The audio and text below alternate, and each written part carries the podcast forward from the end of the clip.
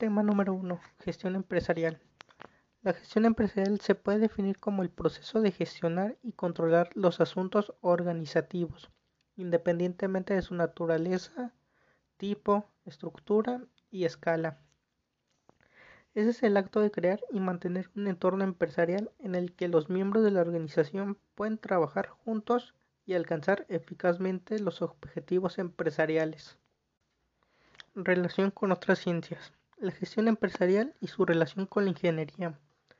Los aspectos de la gestión empresarial se involucran tareas rutinarias o repetitivas. Pueden ser analizadas y manejadas con efectividad a través del uso de técnicas formales mediante la administración científica. Su relación con la psicología. Elton Mayo se interesó en los empleados pensando que era el factor más importante para aumentar la productividad. Demostró la importancia de la gente en las organizaciones, iniciando un movimiento de relaciones humanas. La motivación del trabajador no depende solo de los métodos de trabajo y sistemas de incentivos, sino que influye el liderazgo, la posición del empleado y otros factores sociopsicológicos. Relación con la sociología. La sociología que estudia el comportamiento de los seres humanos como entes sociales y también han hecho sus aportes a la disciplina de la gestión empresarial. Relación con los métodos cuantitativos. La investigación de operaciones y la estadística han tenido un gran impacto sobre la gestión. También hay una corriente que se ha subrayado la importancia de la estadística en la toma de decisiones para el control de calidad, el análisis de riesgo y el pronóstico de los negocios. Relación con la economía. Los conocimientos en materia de economía son importantes para entender el comportamiento de los mercados y de la firma. Además, este enfoque ha tenido mucha influencia en el área de dirección general o estrategia empresarial y en, la de finanzas. Tema número 2. Modelos de gestión de negocios. El origen de la gestión empresarial se dio cuando los árabes y chinos expandieron sus negocios a otros países, lo cual ellos eran sus propios jefes. Era difícil mantener un control de forma personal ya que no podían ver el trabajo diario y el balance general y por eso se separaron su administración. Teorías de la gestión de negocios. A través del tiempo han existido distintas teorías, las cuales se dividen en siete. La primera teoría es teoría científica por Frederick Taylor, 1903. Estudio del tiempo y movimiento, planeación y preparación. Esta teoría busca la eficiencia en la estructura de la organización, además se enfoca en la gestión del trabajo y los trabajadores. Teoría clásica. Henry Fire 1916. Organización y sus funciones para lograr el desempeño eficiente. Organización formal, principios generales de la administración, funciones básicas o actividades industriales, técnicas comerciales, financieras, de seguridad, administrativas y contables. Teoría humano relacionista. Elton Mayo, 1932. Esta teoría se basa en las personas, estudia la opresión del hombre a manos del esclavizante desarrollo de la civilización industrializada. Teoría neumano relacionista o neoclásico por Peter Drucker, 1947. La racionalidad consiste en identificar las funciones de los administradores y enseguida deducir de ellas los principios fundamentales de la práctica de la administración. Teoría estructuralista. Max Weber, 1947. Relacionada y medio ambiente. Se enfoca en la atención hacia la organización desde el punto de vista de su estructura, funcionamiento y los medios que utiliza para lograr sus objetivos. Teoría de los sistemas. Ludwig von Bertalanffy, 1951. Sistema que se relaciona entre sí, nivel interno y externo. Estudia las características que definen a los sistemas, es decir, entidades formadas por componentes interrelacionados e interdependientes. Teoría del siglo XXI Se usa como base a Frederick y Taylor en el año en el siglo XX y XXI. Teoría clásica de la administración humana relacionista institucionalista, buscando mejorar la eficiencia y la productividad laboral. Tema número 3. Empresas y gestión de los negocios. Concepto de empresa y negocio. Empresa, explicando este concepto, la empresa es una organización social. Por ser una organización de personas para la explotación de un negocio y que tiene por fin un determinado objetivo, que puede ser el lucro o la atención de una necesidad social. Negocio, ocupación, actividad o trabajo que se realiza para obtener un beneficio, especialmente el que consiste en realizar operaciones comerciales comprando y vendiendo mercancías o servicios.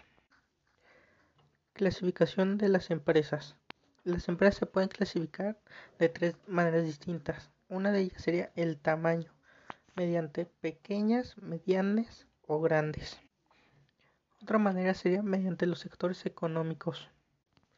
El primero sería el sector primario o conocido agroganadero. Ese sector es aquel el que se dedica a explotar el medio ambiente, tanto de tierra como de mar. De esta manera se relaciona con la agricultura, la caza de animales, la ganadería y la pesca. El sector primario obtiene los productos directamente de la naturaleza, luego los convierte y los comercializa como materias primas para la, industria. Sector secundario, industria. En este sector tiene como objetivo transformar la materia prima obtenida por el sector primario en productos industriales con el fin de crear distintos tipos de alimentos procesados, bienes y productos. De esta manera, el sector secundario depende obligatoriamente del sector primario, ya que de éste se obtienen los diferentes productos naturales. Sector terciario, servicios. La producción del sector terciario se dedica a ofrecer servicios necesarios para el funcionamiento de la economía, es decir, no produce bienes, sino servicios. Se encuentra en gran medida en los países desarrollados y en algunos casos hasta un 60% de la población es empleada por empresas de servicios. Además, el sector terciario suministra los productos creados por el sector secundario y mejora su funcionamiento. Tema 4. Análisis estratégico de las empresas.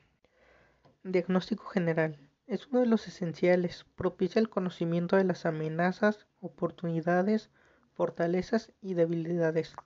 Para ello se ha estandarizado el empleo de las matrices de evaluación de factores internos y externos. El diagnóstico estratégico tiene tres niveles. El diagnóstico del macroentorno o global, del microentorno y finalmente el diagnóstico interno de la organización. Diagnóstico del macroentorno. Todas las organizaciones pueden ser afectadas en menor o mayor grado por las fuerzas del, macroentorno, es decir, las fuerzas político-legales, económicas, tecnológicas y sociales. Las fuerzas del macroentorno generalmente no están bajo el control directo de las empresas, por lo tanto, el propósito de la dirección estratégica es facilitar a la organización actuar con efectividad ante las amenazas y restricciones del entorno y aprovechar las oportunidades que emanan del mismo. Diagnóstico del microentorno. Aunque las fuerzas del macroentorno influyen en las operaciones de todas las empresas en general, un grupo más específico de fuerzas influyen directamente y afectan poderosamente la planeación estratégica de las actividades de la organización. Diagnóstico interno de la organización. El diagnóstico interno tiene como objetivo identificar y evaluar las capacidades internas de la organización, es decir, las principales fortalezas y debilidades de la misma. Las fortalezas son factores claves internos que favorecen el cumplimiento de la misión, las debilidades son lo contrario, es decir, Factores internos claves que dificultan el cumplimiento de la misión. Tema 5. Gestión organizacional o proceso administrativo. planeación y establecimiento de objetivos. Los objetivos son los propósitos o logros particulares, específicos, entendibles, compartidos, alcanzables y medibles que se pretenden conseguir en un periodo de tiempo determinado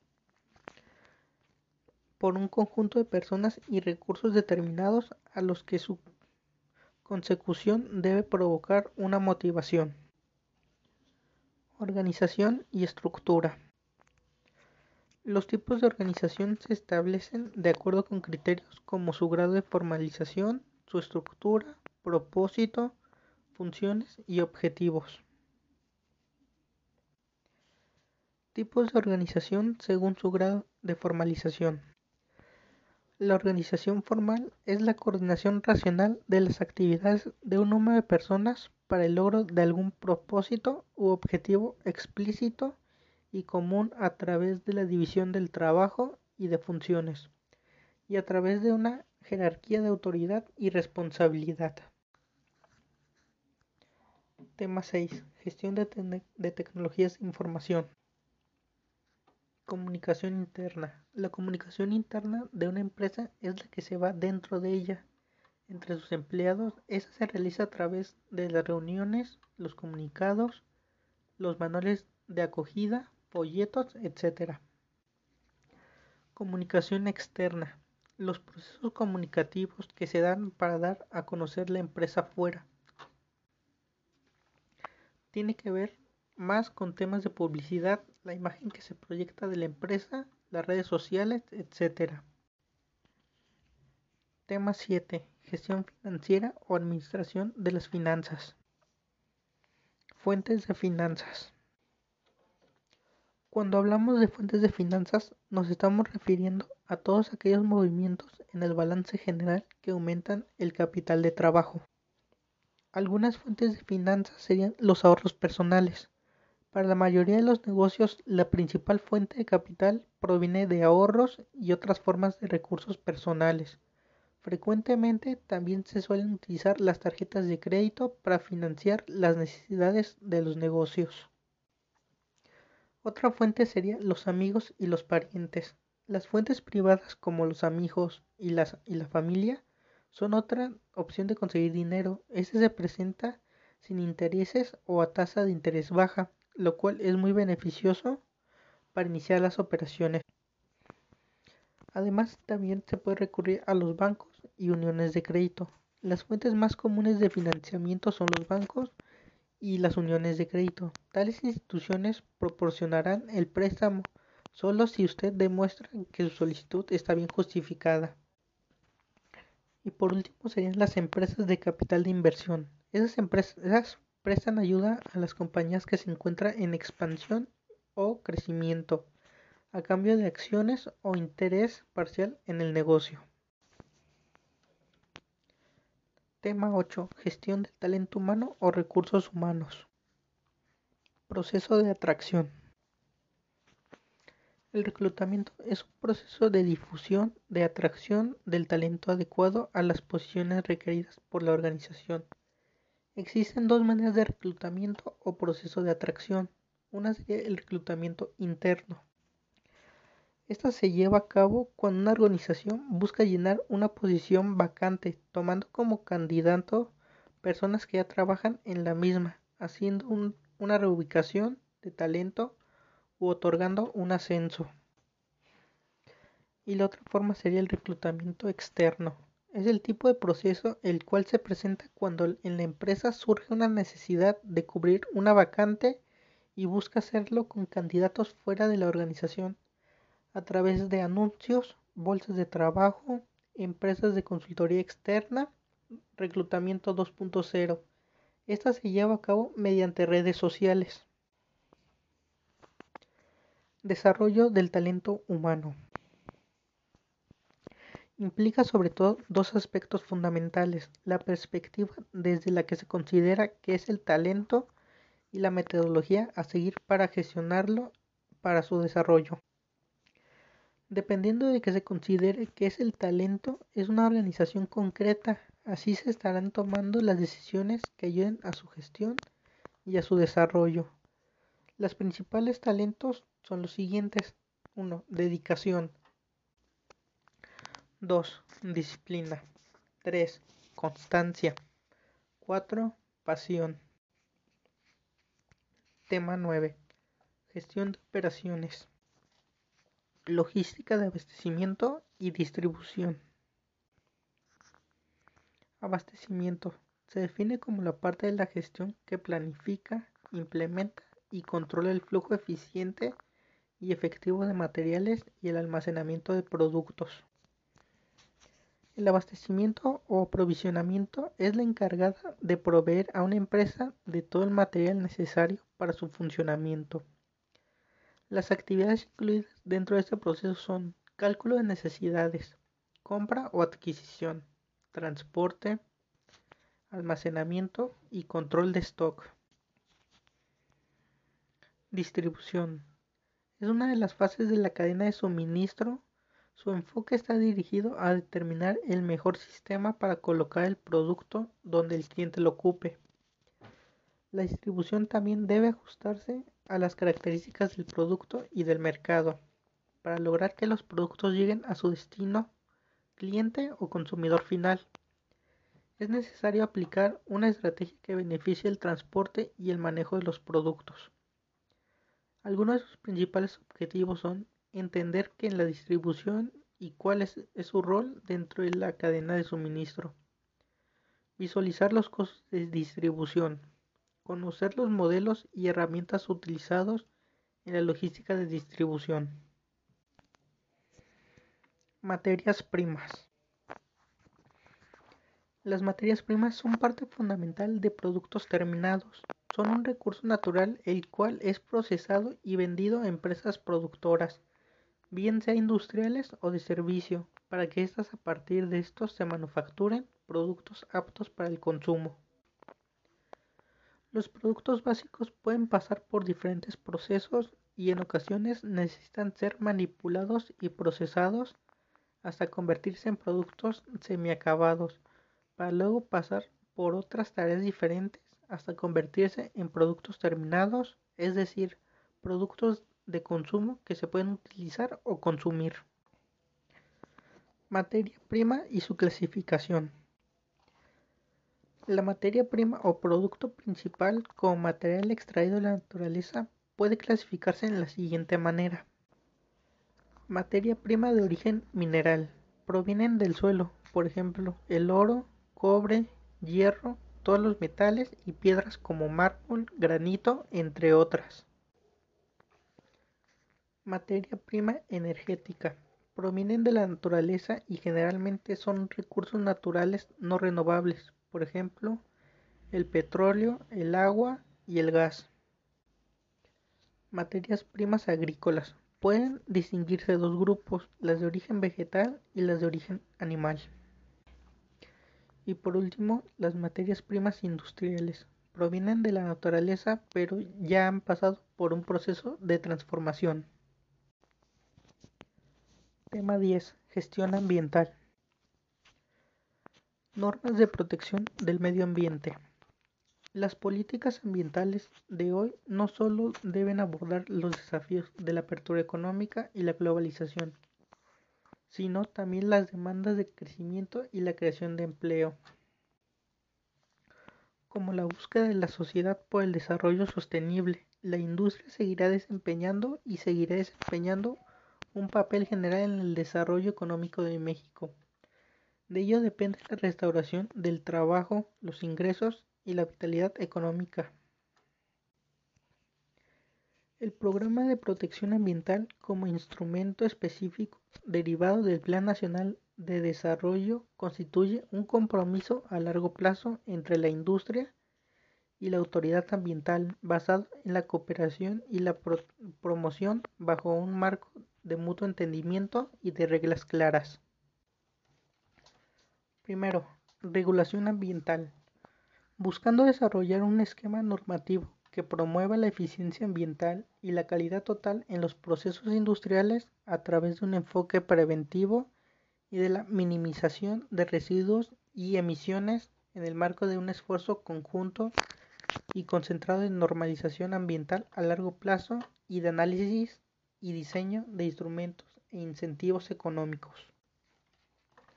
Segundo, autorregulación ambiental. Desarrollar y estimular las iniciativas y programas voluntarios de protección ambiental en la industria por medio de compromisos en materia de auditorías ambientales, sustitución de insumos, modernización tecnológica, eficiencia energética y reciclaje. Tercero, evaluación de impacto ambiental, buscando que en los términos de la ley se regule a través de normas oficiales mexicanas o de otros instrumentos eficientes a la micro y pequeña industria y a todos los establecimientos localizados en zonas o parques industriales.